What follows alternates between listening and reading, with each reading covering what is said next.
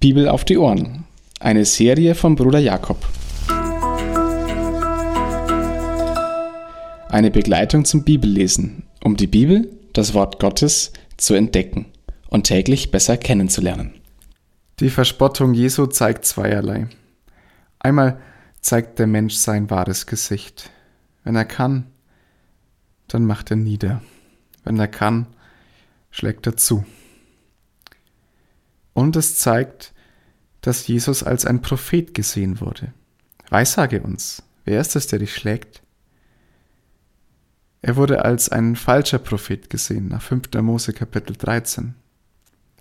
Es waren im Vorfeld Juden und sie waren sich sicher, dass Jesus als Falschprophet hingerichtet werden würde. Es waren nicht die Römer, die ihn da schlagen, es waren die Tempelangestellten, die Tempelwache, die Jesus da festgenommen hatten. Und die behandelten Jesus auf diese Art und Weise. Als es morgen, als das Morgen kommt, beginnt der Prozess, der Prozess vor dem Hohen Rat. Ungefähr 6 Uhr morgens am Karfreitag kommt also der Hohe Rat zusammen. Diese Verhandlung war abgesprochen. Das heißt, Sie waren sich vorher schon einig, was hier geschehen soll, und zwar die Führungsschicht damals. Die sadduzäischen Hohepriester, meist sadduzäisch, und die meist pharisäischen Schriftgelehrter und der weltliche Adel, die Ältesten. Die Mehrheitsparteien kamen zusammen, die Mehrheitsparteien Israels. Und sie fragten die Frage, die im Raum stand. Alle wussten, dass Jesus der Messias sein wollte.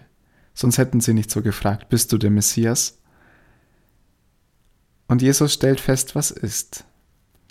Die Verurteilung soll durchgesetzt werden. Deswegen sagt er, ihr werdet es nicht glauben. Es war auch seine Erfahrung. Und wenn er fragen würde, würden sie auch nicht antworten. Es würde keine ernsthafte Diskussion, keine Beweisführung geben, keinen Schriftbeweis. Doch den bringt Jesus trotzdem so dass es der Hohe Rat auch versteht. Jesus bezeichnet sich als der Messias, als der Menschensohn. Von nun an wird der Menschensohn sitzen zu Rechten der Kraft Gottes.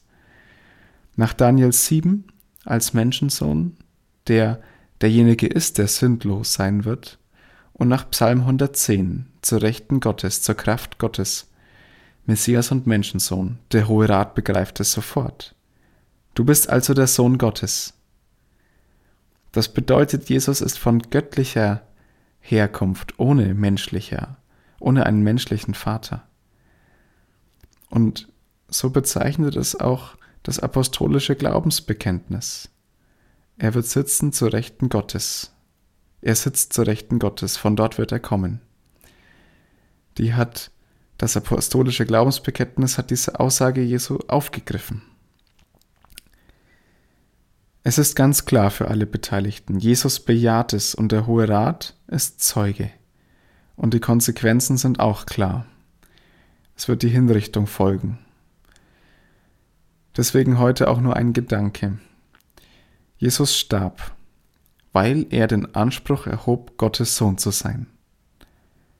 Für die Mehrheitsparteien damals eine Gotteslästerung, die nach 3. Mose 24, Vers 16 und nach 5. Mose 32, Vers 2 fortfolgende das Todesurteil nach sich zog. Ein falscher Prophet, ein, eine Gottesläs ein gotteslästerlicher Anspruch. Jesus starb, weil er den Anspruch erhob, Gottes Sohn zu sein, der Messias. Was ist er für uns, wenn es damals allen klar war? Welcher Anspruch hier im Raum steht, können wir eigentlich auch nur so mit Jesus umgehen. Entweder es stimmt, was er sagt, er ist göttlich, Gottes Sohn, oder es stimmt eben nicht und er wäre ein falscher Prophet. Als Christen können wir diesen Anspruch, den Jesus erhoben hat, niemals preisgeben.